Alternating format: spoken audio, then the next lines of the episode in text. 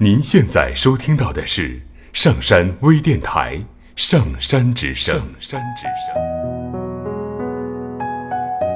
那是二零一零年的时候吧，十月的最后，我印象很深。当天我在驾校里面学习移库，教练不断表扬我说：“你这个移库简直是浑然天成。”在我美不胜收的跟教练聊起移库这个话题许久后，终于注意到了后座上一直震动的手机。妈妈说，从早晨一直就给我打电话，但是十点了，我也没有接到。姥爷走了，然后整个世界变得很奇怪。打车。回到北京的家，去了火车站。旅途大概五个小时左右，但是出人意料的，一路上我坚强的一塌糊涂。整个路上我都觉得，哎呦，你看看，你看看，我实在不能再熬夜了。自己大白天的就开始做梦了，还梦见这么不吉利的事儿。闹表怎么还不响？一会儿上班别迟到了。直到我看到那间我从小长大的院子摆满了花圈，那里诡异的安静着。花圈并不是第一次见，但是屋子里的黑白照片，第一次是我熟悉的人。原来他妈的不是梦。妈妈说，姥爷早晨起来去了个厕所，人就不行了。没经历什么痛苦，人走的时候也干净。我说：“哦。”然后继续哭。第二天，去了火葬场，守门的大爷让我进去看了一眼躺在里面的姥爷，没出息，还是哭。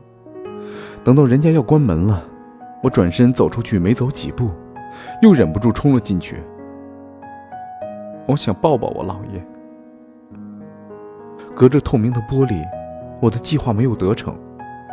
但是火葬场的工作人员还是很平易近人的，知道我想抱抱老人家，等到三个小时后才通知我，现在可以去了。工作人员还在领路，我已经一路小跑，第一个进去，然后特别准确的找到了姥爷。有句话怎么说来着？老爷，你化成灰我也认得。老爷个儿很高，一米八多，然后奇迹般的睡在了一个小盒子里。我心满意足的抱着盒子，一如小时候老爷抱着我。再后来，回了北京，带走了老爷用了一辈子的烟灰缸，一个铝合金的暖壶盖。上面陈年累月的烟渍，如同老爷的皱纹。朋友们问我怎么了，我当时跟我朋友说：“哎呀，你可不知道，我姥爷可牛逼了。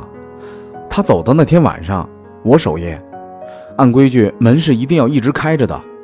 我发誓，我确确实实看到老爷走了进来。”说罢，我很得意地看着我的朋友：“怎么样，你姥爷就不行吧？”朋友说：“那是，我姥爷还活着呢。”然后我们哈哈大笑。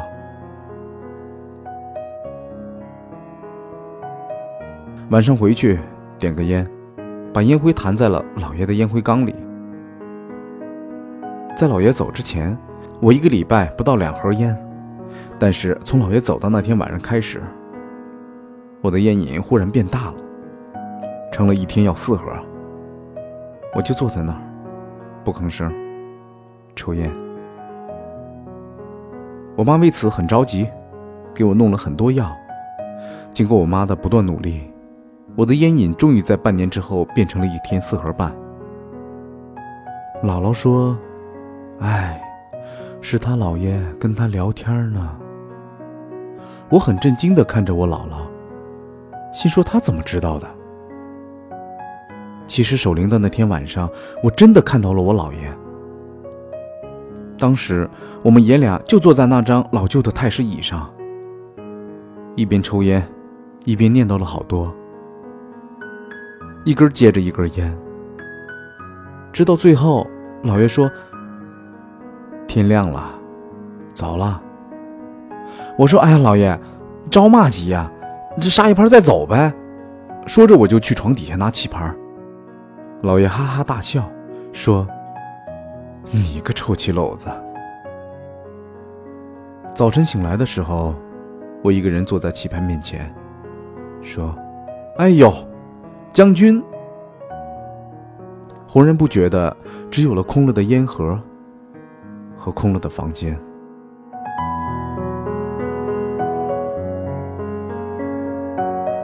几年之后，出了几本书，我留下了第一本的样刊。编辑说：“留好吧，这很有纪念意义。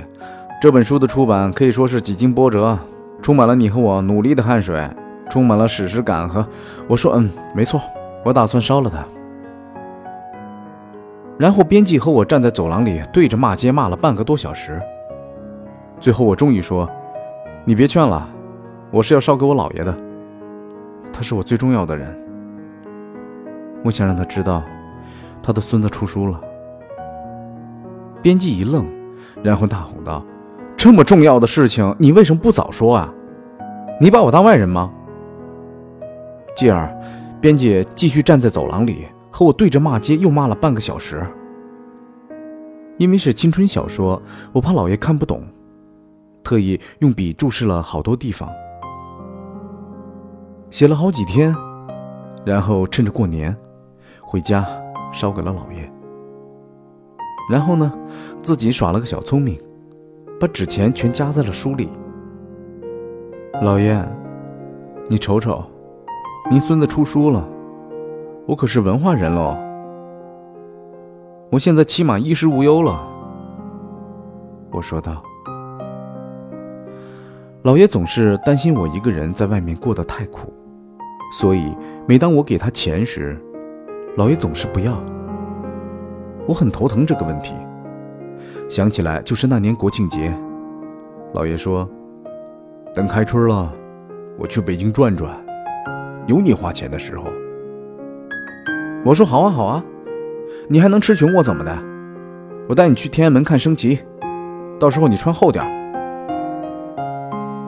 然后这一年的十月特别冷，第二年的春天特别暖和。再后来，去灵堂的时候，我瞅着左右没人，偷偷摸摸坐在了地上，和老爷唠嗑，都挺顺利的。最近，吃的也好，住的也好。哦，对了，老爷，咱以后别下象棋了。我知道你喜欢三国，喜欢金戈铁马。但是象棋实在是我陪不了您啊，所以我的意思是，你听过三国杀吗？那天走之前，我给我姥爷烧了一套三国杀，还有一份我备注的说明书。再后来的后来，我也会偶尔梦见姥爷。子欲养，亲不在。我跟朋友说《三字经》的意思，我至今才理解。啊，多么痛的领！傻逼吧你？那是孔子说的。朋友说，然后我们争论了半天，直到我自己去百度。说来也巧，当天晚上我就梦见了老爷。老爷跟我说：“你傻，那是孔子说的，还文化人呢。”我说：“哎呀，老爷，你三国杀学的怎么样了？来一盘啊！”醒来之后，可能是因为连三国杀我都打不过我姥爷了，所以枕头哭湿了一片。后来有一天，同事们吃饭，喝多了几杯，我忽然开始想念我姥爷，忍不住说了出来。然后一个同事有点惊讶，看着我说：“算嘛事儿啊？我姥爷也死了。”说来也奇怪。我第一次听到“死”这个字，却也没什么触动。然后我们几个相谈甚欢，甚至决定去豆瓣成立一个“我姥爷已经死了”小组。姥爷还健在的人不得加入，以此来彰显我们高贵的特殊身份。我们哈哈大笑，继续喝酒，然后我们抱头痛哭。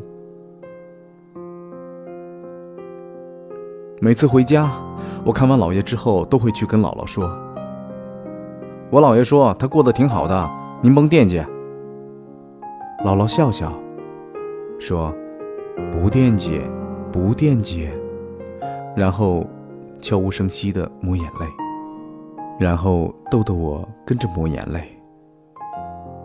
姥姥说：“你姥爷这辈子最疼你，虽然你不是亲生的。”我说：“我知道啊，我妈是抱来的。但是我就这么一个亲姥爷。”姥姥说：“从小你姥爷就打过你一次。”我说：“我知道啊，那是因为我撒谎逃学。”姥姥说：“你给你姥爷买的中华，他都没抽完。”我说：“我知道啊。”一直让他戒烟的就是我。姥姥说：“你姥爷每次都让我炖排骨，等着你过来吃。”我说：“我知道啊，每次吃肉之后，我还帮姥爷剔牙呢。”姥姥说：“牛牛啊，牛牛。”我点了根烟，说：“姥姥，我想我姥爷。”